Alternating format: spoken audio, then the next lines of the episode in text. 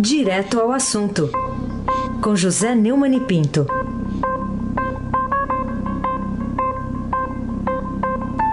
Oi, Neumani, bom dia. Bom dia, Raíssen Abac, o craque. Bom dia, Carolina Ercolim, tim, tim, por tim, tim. Bom dia. Bom dia, Almirante Nelson e o seu pedalinho. Bom dia, Bárbara Guerra, bom dia, Moacir Biasi, bom dia, Clã Bonfim, Emanuel Alice e Isadora. Bom dia, melhor ouvinte, ouvinte da Rádio Eldorado, 107,3, Raíssen Abac, o craque. Vamos começar então com o time, time ministerial, tem que esclarecer isso, do futuro presidente Jair Bolsonaro. Ontem o ministro da transição, vai ser ministro da Casa Civil, Onix Lorenzoni, que diz que serão 22, Neumani. Dois times em campo, não é isso? Isso. O Palmeiras e o adversário. É. Isso. Bom, eu acho que é, o, o número de ministérios não tem grande importância econômica. Muita gente pensa que dá para economizar se cortar ministério. Não, não dá. Não tem como economizar cortar ministério, mas tem um valor simbólico importante. O primeiro valor que se perde quando você promete ter 15 ministérios e acrescenta mais, seja mais do que um terço a mais do que você previu inicialmente, é que você passa, não você, Raíssa, mas o, no caso o Bolsonaro passa a impressão de que não digo que esteja negociando o ministério, que esteja voltando ao velho tomar lá da cá, não é nada disso. Mas de que a luta pela imposição da nova política, que foi uma das características fundamentais de sua campanha, um dos seus discursos mais comuns e um dos seus maiores sucessos, né? por causa disso que ele teve é, 50, mais de 57 milhões de votos, quase 58 milhões, isso se perde um pouco, né? se perde um pouco na poeira da estrada, pela imposição daquilo que a gente chama de realpolitik. Né? A realpolitik no Brasil é uma política é, grossa, de tomar lá da cá, e eu espero, como muitos brasileiros, que isso não se repita a partir de 1 de janeiro. Mas é, é claro que quando é, o presidente da República escolhe mais ministros do que ele é, tinha anunciado, ele também perde no, na média da qualidade da equipe. A equipe do Bolsonaro é muito boa na economia. Eu já elogiei aqui a educação, já elogiei o, o ministro do exterior, apesar de estarem tomando muito, muitas pancadas, que são ministérios que ficaram completamente isentos do jogo partidário. Agora, até hoje, eu não consegui entender direito qual é a diferença entre você negociar com uma bancada e negociar com um partido. Mas isso só vamos ter uma ideia precisa quando o governo começar e nós vamos estar aqui atentos dia a dia, narrando o que acontece e comentando com a independência de sempre. Carolina Ercolim, tintim por tintim. Ontem o futuro ministro-chefe da Casa Civil, Neumann Onix Lorenzoni, reafirmou que o atual Ministério do Trabalho será extinto no governo de Jair Bolsonaro e que as atribuições da pasta serão divididas entre os Ministérios de Justiça e Segurança Pública, Economia e Cidadania. E aí, esse anúncio da perda do status de ministério e do fatiamento das atribuições gerou protestos já por parte da atual gestão. Em nota oficial também divulgada ontem, o Ministério do Trabalho criticou a decisão e disse que a mudança atenta contra a Constituição. O que, que você acha dessa divisão e o que, que você acha dessa resposta do Ministério do Trabalho dizendo que é inconstitucional essa divisão? É, a resposta do Ministério do Trabalho é o, aquilo que no, no, direito comum, no latim vulgar do direito comum, se chama de jus espernear, direito de espernear. É, o Ministério do Trabalho tem 88 anos. Ele foi criado em 1930, quando Getúlio desembarcou no Rio de Janeiro, ali, com as suas tropas de gaúchos, derrubando o Washington Luiz e a, a velha República. Né? é, foi criado e foi é, por Lindolfo Collor. É em tudo política velha, né? porque o Lindolfo Collor é, como o sobrenome indica, avô materno de Fernando Collor, aquele que foi é, deposto por impeachment. É, em 1927, ou seja, três anos antes, já havia a Carta del Lavoro de Mussolini, a Carta do Trabalho em italiano. Né? E essa carta del lavoro foi a inspiração de Getúlio, portanto, uma inspiração fascista né, de Mussolini para Getúlio criar o Ministério do Trabalho. Mas, na verdade, ela só foi aplicada como lei quando Getúlio deu o golpe, em 1937, é, inventando a ditadura do Estado Novo. Aí a Carta do Lavoro foi imposta como uma consolidação das leis do trabalho, que é vigente até hoje, e também através da Constituição de 37, que é uma Constituição ditatorial. O Ministério do Trabalho tem essa herança fascista, mas nos últimos anos se consagrou pela roubalheira. Não foi pelo. Nos anos de maior desemprego do Brasil, o Ministério do Trabalho não se destacou pela defesa do emprego do trabalhador, mas pela é, encheção de bolso com milhões para os partidos que o controlavam. Primeiro, no governo Dilma, o PDT, que foi fundado por Brizola, herdeiro de Vargas. Depois, no governo Temer, pelo PTB de Roberto Jefferson, que foi líder do Collor, é, tentou evitar o impeachment do Collor e que participou ativamente é, do impeachment do Lula, antes disso, denunciando o PT no famoso mensalão. O Ministério do Trabalho não arruma emprego para ninguém, não salva o emprego de ninguém, a não ser dos próprios funcionários. E é por isso que eles estão esperneando. Eu considero é, dois grandes feitos é, do Bolsonaro. Um é realmente extinguir o Ministério do Trabalho, não cair nessa lorota é, de esquerda de querer manter esse cadáver vivo, e o outro é a expectativa de nomear o deputado Rogério Marinho, que está em fim de gestão, que perdeu a reeleição lá no Rio Grande do Norte, exatamente porque fez a reforma trabalhista. Ele é que vai tomar conta né, da Secretaria de Trabalho lá na área do Ministério da Fazenda, segundo anunciou Paulo Guedes. Eu sou um ferrenho defensor da reforma trabalhista, um adversário da obrigatoriedade da contribuição sindical e gostei da indicação. É, Raíssa Abac, o craque. Bom, Neumann, está lembrado do trem bala, né? Aquele que a gente não pegou para não ver a Copa no Rio, né? Ligando... É, o trem bala. É, tem uma estatal lá, uma estatal, estatal, tem não sei quantos empregados. Vai acabar agora. Não sei quantos cabides. Vai acabar. Né? Agora estão né? anunciando que vai acabar, né? É, agora estão. Ainda não acabaram. Quer dizer, o, o Bolsonaro está dizendo que vai acabar, não é isso? É isso, ela, bom, mas ela existe desde 2010, é, foi mudando de nome, mas foi criada no governo Lula ainda, final do governo Lula na passagem do Lula para Dilma e tá lá e o trem bala não saiu do papel, né? Essa é a história do Estado brasileiro estrói, né? Que gasta o nosso dinheiro de forma dilapidadora, criando ideias e empresas que só servem para pendurar em político e emprego e que é um, um outra, outro mostrengo que tem que realmente acabar. Não interessa a economia que vai fazer, se vai ser grande coisa. Interessa também, no caso, o exemplo. É não ter mais esse tipo de penduricalho. Eu espero que outras atitudes nessa direção sejam tomadas. Carolina Ercolim, tintim por tintim. Neumani, se o Gabinete de Segurança Institucional tem reconhecido ameaças ao presidente eleito Jair Bolsonaro, como é que deixaram o homem entrar lá no Allianz Parque e fazer aquela festa ali muito próximo de tantas pessoas? É, realmente é, é uma pergunta a se fazer.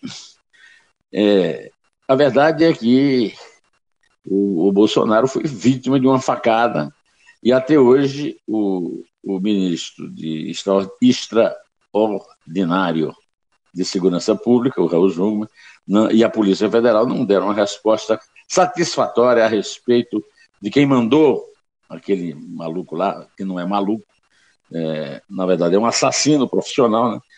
Aquele assassino tentar matar o candidato que era o favorito, terminou sendo eleito, e até hoje as instituições policiais não deram uma resposta à altura sobre a investigação. Eu lamento muito, como até hoje também estou esperando, é, tem muita lorota, tem muito pouca notícia sobre a morte da vereadora Marielle Franco e de seu motorista Anderson Gomes. É, a, felizmente, o, o, Bolsonaro saiu íntegro e vivo lá da, da comemoração do título do Palmeiras. E, e, e, a Rede Globo nem viu, né? A Rede Globo nem viu que o Bolsonaro foi lá. Eu quero saber que tipo de mistura é essa de opinião com notícia que está sendo implantada aí no, naquilo que o, o, os críticos chamam de mídia.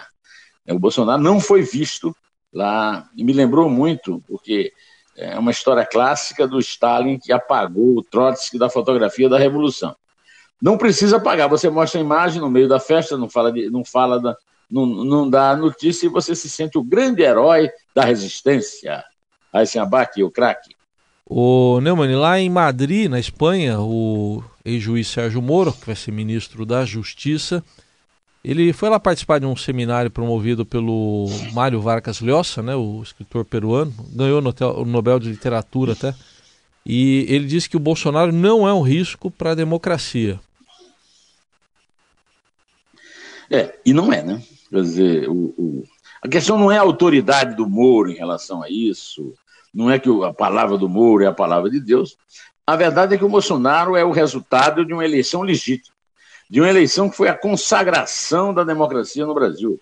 Uma eleição a qual houve uma ocorrência muito grande. Então, qualquer um de nós, você, a Carolina, o Nelson, eu, qualquer um pode discordar do, do Bolsonaro, mas não podemos discordar da democracia, do fato de que não há nenhuma ameaça de fascismo, ao contrário do que a esquerda e a oposição fica é, pregando aí pelo mundo, e a palavra do Moro é uma palavra que apenas, eh, digamos, reforça isso no meio é, dessa onda, dessa maré, dessas visitas de Dilma pelo mundo, dizendo que estamos é, sofrendo um golpe. Né? É, isso tudo é lorota. A democracia está forte e é dentro da democracia que nós vamos julgar, que nós vamos criticar, que nós vamos comentar as atitudes do governo, do futuro governo Bolsonaro.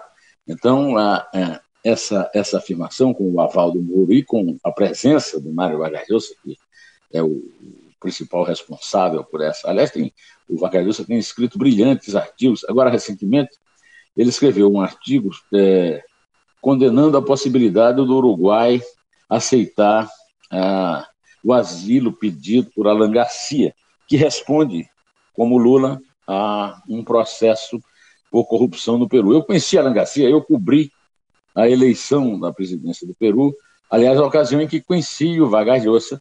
O Alan Garcia era, naquela época, representante do APRA, um grupo de esquerda, do Partido Socialista, do Aya de la Torre, o famoso socialista peruano. O Alan Garcia eh, foi, eh, está sendo processado lá no Peru por roubo. E o governo do Uruguai não deu, afinal, quer dizer, não sei se leu Vargas Llosa, mas não deu pela, pelo mesmo motivo pelo qual o Lula está preso, porque ele não é um perseguido político, é apenas um ladrão comum. Carolina Ercolim, tintim por tintim.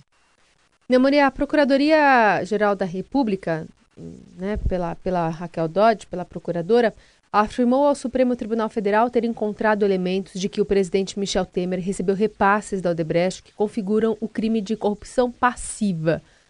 Né? E a manifestação de Raquel Dodge sobre o presidente está num documento no qual a procuradora pede para o inquérito ser enviado à Justiça Federal, no Distrito Federal, e não para a Justiça Eleitoral, como determinou o ministro Edson Fachin. Também são investigados no inquérito os ministros Eliseu Padilha, da Casa Civil, e Moreira Franco, de Minas e Energia, ambos do MDB. Você concorda com a procuradora sobre ir né, para a Justiça Federal e não para a eleitoral? Não, eu não concordo. Ela é que concorda comigo, viu? Estou brincando. Claro que concordo, eu tenho dito isso aqui.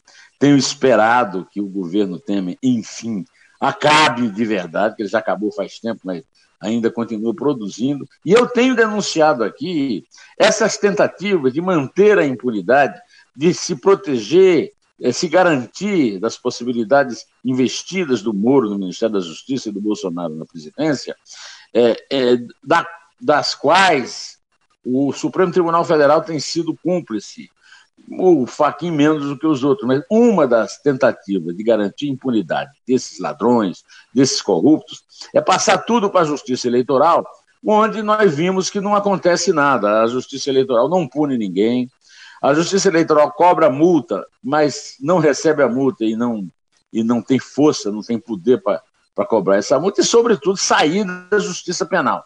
Aí o sujeito rouba e vai para a justiça eleitoral porque fez caixa 2 em eleição. Caixa 2 em eleição não é um crime eleitoral só, é um crime penal, porque é roubo. porque é concorrência desleal.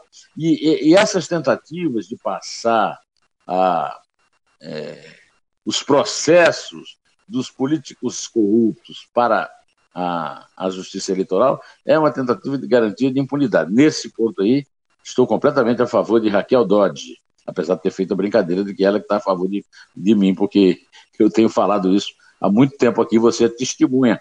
Aí se abaque o craque.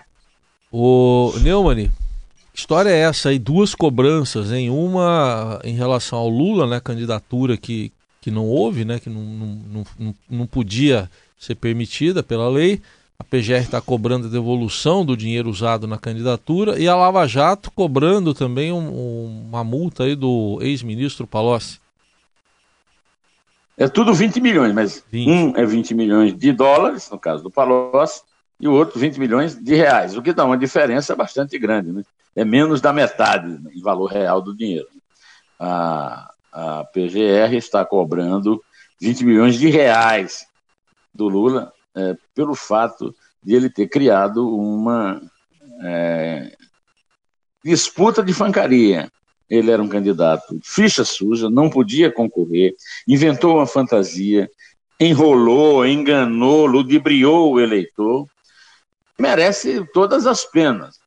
Agora é aquilo que eu digo, a justiça eleitoral não condena nada. Quando a Dilma e o, o Temer fizeram a eleição mais corrupta da história, que gastou 800 milhões de reais, foram absolvidos por excesso de prova, conforme a é, expressão né, do relator do caso, o ministro Herman Benjamin, isso por obra e desgraça do ministro Gilmar, deixa que eu solto Mendes, que era o presidente lá do tribunal. Em relação à multa do, de 20 milhões de dólares do Palocci, ela é uma multa justa também, porque é, uma coisa é você fazer um acordo de leniência e ganhar prêmio de, de, pena, em pena. Outra coisa é você não ser obrigado a devolver os bens que você roubou. Eu fui fazer uma palestra, um, um ano e meio mais ou menos, em Aracatuba, e só se fala lá nas imensas quantidades de terra que o Palocci comprou com esse dinheiro que ele mesmo conta que roubou nos governos de Lula e Dilma. Foi ministro da Fazenda do Lula e foi chefe da Casa Civil de Dilma, de ter mandado na campanha dela de 2010. Né? Então, é, isso é mais do que justo. Só que isso não depende do, PG, do, do, do PGR ou da, da, do MPF, do Ministério Público Federal. Depende do juiz. O juiz ainda não decretou. Mas é uma multa razoável e vai fazer muito bem as nossas combalidas finanças públicas e também a, a cruzada, a campanha contra a corrupção, é, da qual o Brasil não pode sair. Carolina Ercolim, tintim por tintim. Bom, Neumann, ainda tem um assunto importante que é o presidente do Supremo Tribunal Federal, Dias Toffoli, disse o seguinte neste final de semana. A realidade brasileira levou o judiciário a ter maior atuação na sociedade, mas agora, encerrada a eleição, é hora de se recolher. Você está de acordo com o presidente do Supremo? É outra coisa que eu disse ontem, não foi, Carolina? Eu não disse que cada macaco no seu galho? O Congresso legisla, o Executivo executa as leis e cuida eh, da administração, e o, o Judiciário julga. Quer dizer, o Congresso pensa no futuro, o governo no hoje, no agora, o Executivo. E o Judiciário cuida só do passado. Essa, essa tentativa do Judiciário de ficar interferindo, é, criando Constituição que não existe, inventando leis que não foram aprovadas no Congresso, esses discursos sem fim nessas transmissões das sessões do Judiciário é, não, não conferem com a expectativa que a população brasileira teve do Supremo à época do mensalão. À época do mensalão, Joaquim Barbosa, na presidência, consagrou a quadrilha sem chefe. O Lula saiu ileso. Depois se descobriu a participação do Lula na Lava Jato, está aí o Lula preso e o Joaquim Barbosa vendendo lorota para o seu público em sua, nas redes sociais. Né? Então, é, o, o Toffoli fala isso da boca para fora. Na realidade, hoje mesmo vai ter lá mais uma sessão do Supremo para saber se aceita ou não mais um recurso do Lula. É o enésimo. A defesa do Lula argumentando que o Sérgio Moro é, era é, parcial quando condenou o Lula. Não foi o Sérgio Moro que condenou definitivamente o Lula. Ele condenou em primeira instância. Foi o Tribunal Regional Federal né, da Quarta Região em Porto Alegre que condenou. O Sérgio Moro condenou a nove anos e meio, o Tribunal a 12 anos e um mês. O Lula está preso de, por ordem do tribunal, não é do Sérgio Moro. E o Sérgio Moro, como qualquer brasileiro, tem é, na democracia a prerrogativa de aceitar um convite para ser o que quiser num governo que está autorizado por 57 milhões, 700 e tantos mil votos. Então, e, e se o, o, o judiciário, se a cúpula do judiciário quer mesmo fazer o que o Toffoli anda falando, ele fala muito, mas cumpre pouco, né? Ele, eles já tinham se reunido os 11 e dito, não, não aceitamos mais esse tipo de chicana, esse tipo de falácia. Não vamos nos ocupar agora discutindo os, os, os juízes perneando, né, estribuchando da defesa do Lula. E tenho dito, muito obrigado, vamos contar e vamos agora esperar o time do Palmeiras para o, como é que é? Um Mudeca, do, do amigo Aysen Abai. Então tá. É três. É dois? É um. In